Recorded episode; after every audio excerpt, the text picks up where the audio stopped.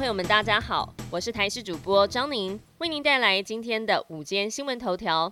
首先关心，今天寒流减弱，气温短暂回升，东北部山区和北海岸整天有阵雨。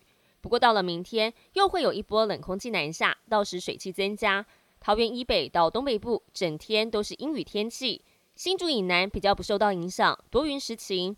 而下一波冷空气强度比较弱。最低温出现在下周一耶诞节的晚上，平地低温大约十一到十三度，郊区则可能出现十度左右低温。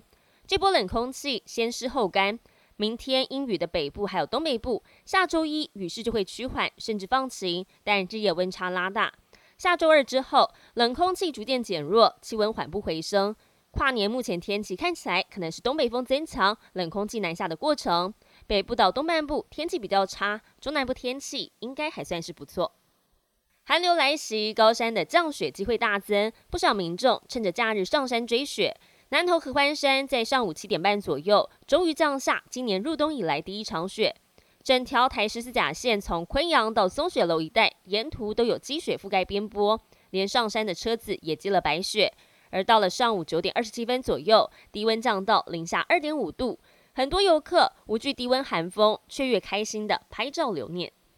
今年三十一岁的台湾巴西混血模特戴凯文代表台湾出赛全球先生，并且从三十六位选手当中脱颖而出，以八点七二分，台湾历年来最佳的分数夺下第四名。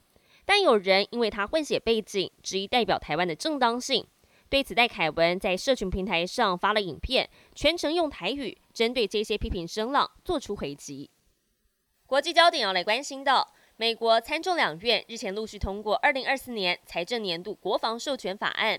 美国总统拜登在二十二号也正式签署这项法案。法案授权美国国防部长为台湾军队建立全面性培训计划，以强化台湾自我防卫能力。同时，也要求扩大台美军事网络安全合作，并定期说明对台军售交付进程，加强台美军队的互通性，鼓励台美军队资讯共享。加强专业军事教育及文官对军事的管理。美国知名学府哈佛大学的校长月初才因为拒绝明确谴责校园反犹言论，面临外界要求下台的压力，现在还卷入了剽窃风波，面临高达四十项抄袭指控。